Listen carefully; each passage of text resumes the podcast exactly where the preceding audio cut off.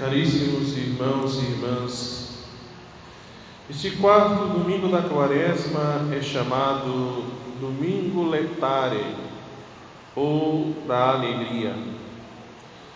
Sua antífona de entrada, tirada do livro do profeta Isaías, capítulo 66, versículos 10 a 11, traz o seguinte: Alegra-te, Jerusalém, letare, Jerusalém. Reuni-vos, todos vós que a amais, vós que estáis tristes, exultai de alegria, saciai-vos como a abundância de, vós, de suas consolações. Esse domingo, um tanto atípico, diferente pela cor litúrgica rósea que sugere leveza, diferentemente do roxo, que é uma cor intensa, um tanto lúgubre.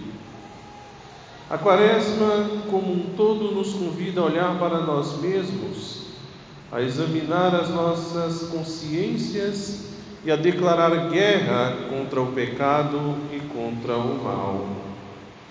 Muitas vezes, a visão de nossa realidade pode trazer uma certa tristeza.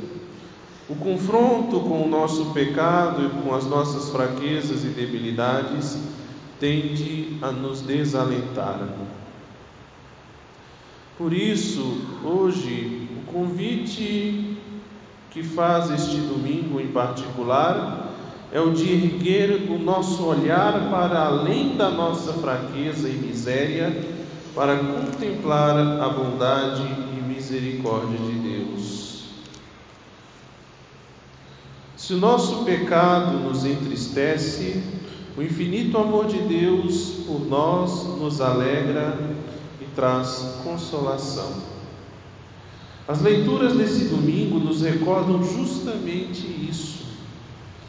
O quanto nos ama o nosso Deus a primeira leitura do livro das Crônicas nos fala do cuidado de Deus, que é um pai zeloso, um pai que educa seu povo amado na verdade.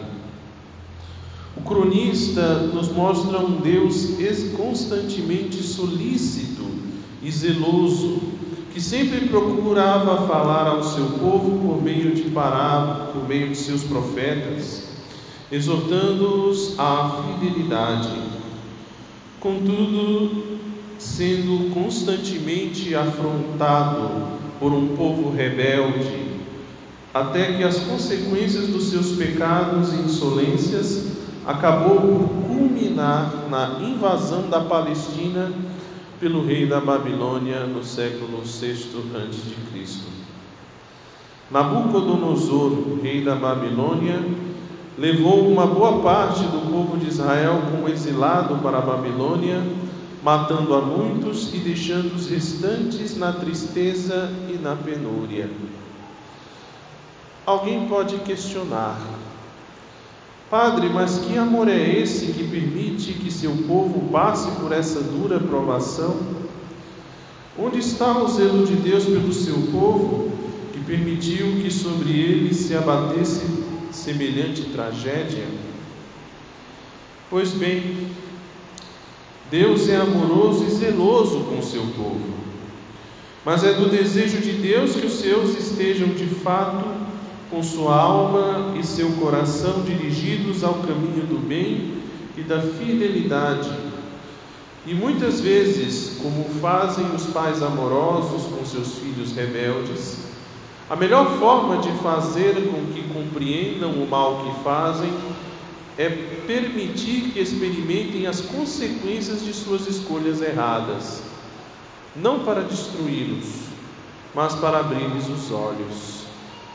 Assim Deus agiu com o seu povo, permitiu que perdesse tudo, para que pudessem, contemplando o que perderam, arrepender-se e voltar, como nos diz o texto do Salmo 137, o salmo responsorial desta missa que foi tão belamente cantado. Se de ti, Jerusalém, algum dia eu me esquecer, que resseque a minha mão, Que se colhe a minha língua e se prenda ao céu da boca, se de ti não me lembrar, se não for Jerusalém minha grande alegria.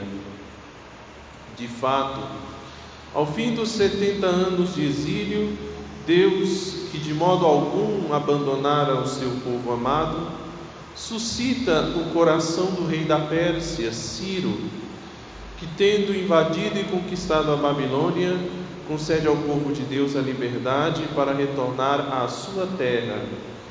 Trata-se, sem dúvida, de um duro, porém necessário aprendizado. De fato, a beleza dessa liturgia, o motivo da nossa alegria é saber que o nosso Deus se importa conosco, nos ama, e sempre que retornamos do caminho do pecado para a vida na graça, há um par de braços abertos para nos acolher num doce, caloroso e acolhedor abraço.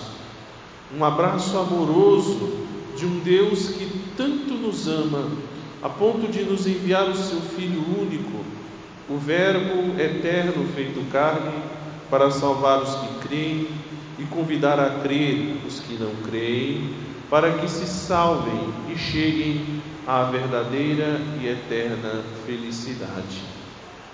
O que celebramos nesse domingo é o conhecimento, a certeza e a convicção de que Deus, que tanto insiste que mudemos de vida, que nos convertamos, que revisemos a nossa conduta e as nossas atitudes, é um Deus que nos ama e que por amor nos criou. No pecado não há luz, não há alegria, não há felicidade. São Paulo nos recorda na carta aos Romanos, no capítulo 6, versículo 23, que o salário do pecado é a morte, enquanto o dom de Deus é a vida eterna em Cristo Jesus, nosso Senhor. Também é importante recordar aqui as palavras do livro do profeta Ezequiel, no capítulo 18, versículos 23 e 24. Terei eu prazer com a morte do malvado? Oráculo do Senhor Yahvé. Não desejo eu antes que ele mude de proceder e viva? E se um justo abandonar a sua justiça, se praticar o mal e imitar todas as abominações cometidas pelo malvado, viverá ele? Não será tido em conta qualquer dos atos bons que, que houver praticado. É em razão da infidelidade da qual se tornou culpado e dos pecados que tiver cometido que ele deverá morrer. No mesmo livro de Ezequiel, no mesmo capítulo 18, mas um pouco mais à frente, nos versículos 27 a 28, nos recorda o Senhor. Quando o malvado renuncia ao mal para praticar a justiça e a equidade, ele faz reviver a sua alma. Se ele corrige e renuncia todas as, se ele se corrige e renuncia a todas as suas faltas, certamente viverá e não perecerá. E ainda um pouco mais à frente, nos versículos 30 a 32, nos exorta o Senhor: Convertei-vos, renunciai a todas as vossas faltas, que não haja mais em vós o mal que vos faça cair. Repeli para longe de vós todas as vossas culpas, para criardes em vós um coração novo e um novo espírito. Por que haveríeis de morrer, israelitas? Não sinto prazer com a morte de quem quer que seja, oráculo do Senhor Yahvé. Convertei-vos e vivereis. Esta é a nossa alegria, meus irmãos um Deus zeloso e amoroso que tudo faz para que sejamos santos e felizes, para que alcancemos o céu e a glória eterna. Um Deus que, apesar de muitas vezes preferirmos o pecado, os prazeres e os bens deste mundo, está sempre com sua mão estendida para nos resgatar e que não hesitou em dar o seu Filho único para morrer por nós, como vítima e sacerdote, para abrir-nos as portas do céu. É a alegria de saber que até que chegue o tempo da justiça de Deus, o dia do juízo, sempre poderemos arrependidos voltar para os braços de nosso Deus, sempre compassivo, sempre misericordioso e sempre disposto a nos ensinar e instruir no caminho do bem, como fez ao povo de Israel, e que haverá sempre uma luz acesa para iluminar-nos, espantando de nós as trevas da escuridão. Esta é a nossa alegria. Alegria de saber que o perdão de Deus está sempre ao alcance dos que se arrependem e desejam caminhar no caminho da vida e da felicidade verdadeiras.